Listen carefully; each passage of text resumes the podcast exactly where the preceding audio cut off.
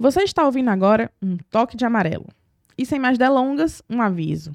Este episódio é especial da série de perfis comportamentais. Vamos falar sobre o DISC? Neste episódio, o foco é o S de estável, do inglês stability. Vem com a gente. Eu sou Gabriela Maciel, jornalista do Amarelo Saúde Mental, a startup plataforma de teleatendimento, que é cuidado além da tela. Comigo aqui neste episódio, a psicóloga da equipe, Priscila Cavalcante de Azevedo. Vamos começar a destrinçar esses perfis, Pri? Vamos sim, Gabi. E aí a Pri tem um lembrete a fazer, né, Pri? Sim.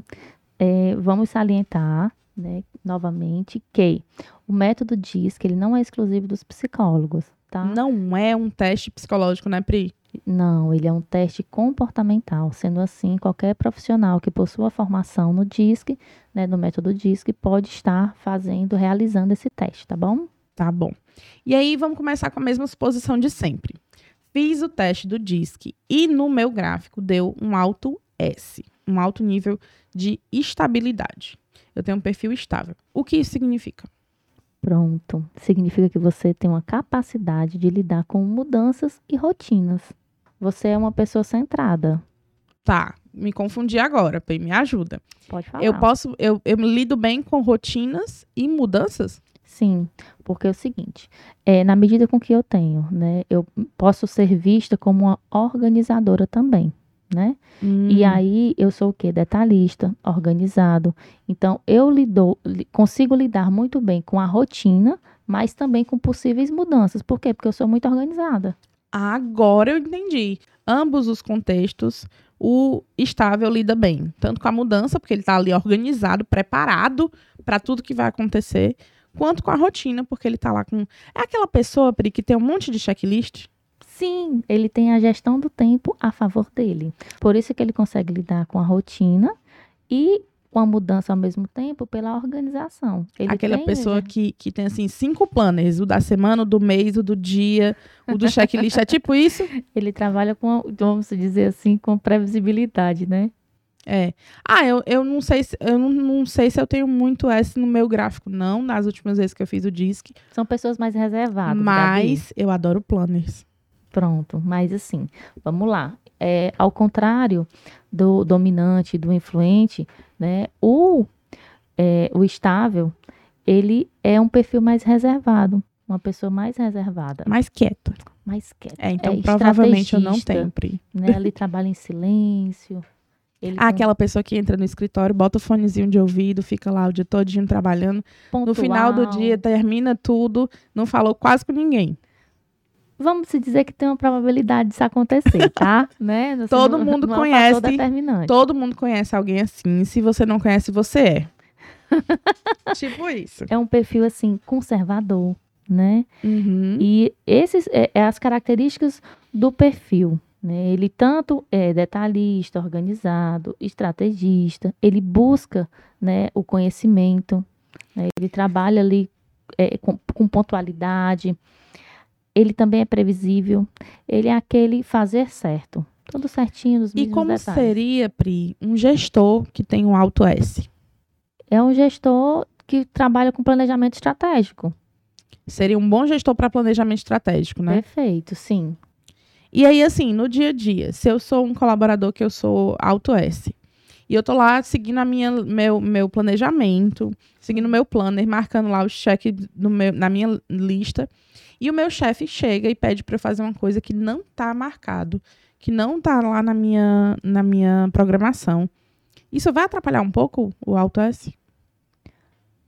Vamos dizer que há uma probabilidade de não atrapalhar, porque como ele tem a gestão do tempo a favor dele, né, esse planejamento, uma pessoa organizada, ela consegue fazer os encaixes de demandas que possam vir a surgir ao longo do dia. Inclusive, as características fortes desse Auto S é justamente trabalhar com o quê? Com o passado, o presente, o futuro, né? Trazendo consistência, conformidade, a qualidade em si do trabalho, né? Não só esquecendo também da questão das regras e responsabilidades. Eu fiquei pensando assim: se uma pessoa convida um alto S para uma viagem, por exemplo, ele vai ser aquele que vai dizer assim, tá certo, mas para onde é que a gente vai? Aí vai pesquisar, vai estar tá chovendo, vai estar tá sol, vai estar tá frio, vai estar tá quente, eu vou levar que tipo de roupa, quantas roupas, quantos dias a gente vai passar, quanto de comida para cada um. É tipo assim? Sim. Aquela pessoa que vai organizar tudo da viagem, enquanto o D seria o que vai dizer assim, tá bom, vou, bora, né? Vamos, né? É. Já é, já era. então, assim. É mais ou menos assim? Sim.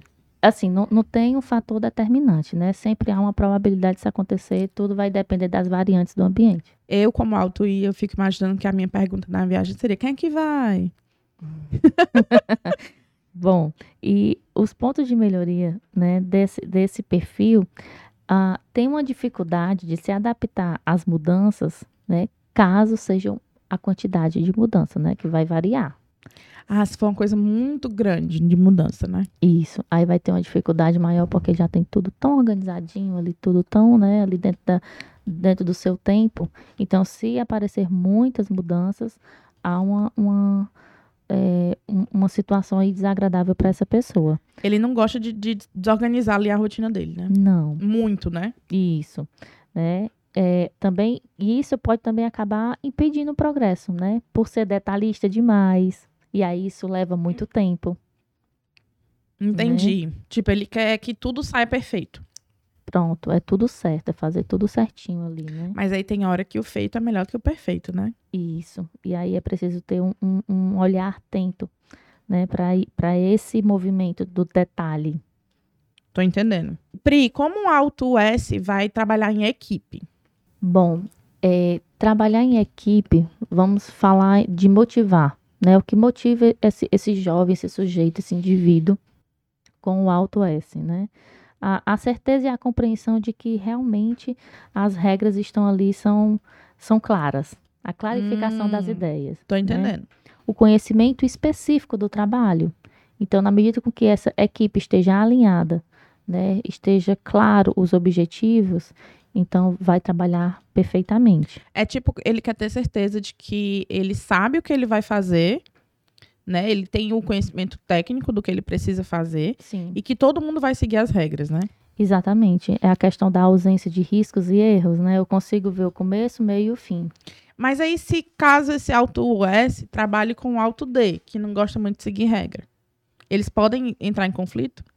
Gabi, o ser humano em si, ele entra em conflito a todo o momento. O ser humano é conflituoso, né? Com ele mesmo, com os Sim. outros. Então, assim, é determinar um, um, perfil. Mas o risco é maior. Sim, com certeza. Se, tem, se ele é um perfil que gosta muito de seguir as regras. E tem outro perfil, como o D, né? Que ele não gosta de seguir regra, não gosta de regra. Ele gosta de ditar as próprias regras. Exato. E aí eles trabalham juntos. Um ditando as próprias regras, o outro querendo que ele siga as regras de todo, do grupo pode gerar um conflito aí, né? Pode, mas assim, é, sendo um, uma cultura, dependendo da cultura organizacional, dos valores dessa empresa, é, não é porque o dominante ele não gosta de seguir regras, né? Ele tem as próprias regras, claro, respeitando a regra da empresa, mas ele dita suas próprias regras, como eu vou fazer, né? Como eu vou chegar até o fim, como eu vou executar. E eu executo isso de forma rápida, eu posso entrar em conflito. Sem muito planejamento, com... né? Sim, eu posso entrar em conflito com o, o, o estável, por quê? Porque ele é mais detalhista, ele gosta das coisas mais claras, mais Entendi. estruturadas. Então, vulgarmente, eu poderia classificar né, como a questão do, da gestão do tempo. Enquanto o dominante ele faz de forma mais rápida, o, o estável ele provavelmente levaria um pouco mais de tempo. Entendi. E aí, se caso no, no meu gráfico não tenha dado um alto S, mas tenha dado um baixo S, o que, que isso pode significar? É, a baixa pontuação no S, né, na estabilidade, é, tende a, a, apreciar variedades, as alterações de rotina. Ah, então já é o oposto, né? Exatamente. É uma pessoa que gosta que não, que não existe uma rotina muito programada, né? Isso, elas são mais assim, pode ser descritas como inquietas, impulsivas, mais espontânea. Aquele tipo de pessoa que compra a agenda no começo do ano, usa ali metade do mês e nunca mais pega. Tipo isso. Né? Há uma probabilidade de realmente esse comportamento acontecer. Que fica procurando mudança no dia, né? Hoje eu vou almoçar com fulano, amanhã eu vou pra não sei aonde, tipo Sim. isso. Achei interessante, viu, saber disso. Pri, foi ótimo saber mais sobre, o, sobre o perfil da estabilidade. E no próximo episódio nós vamos falar mais sobre o C, que é o de conforme. Você ouvinte, fica ligado, que começa já já. Esse foi um toque de amarelo trazendo informação, empatia, saúde mental e bem-estar. Eu sou Gabriela Maciel e te encontro no próximo episódio. Até já!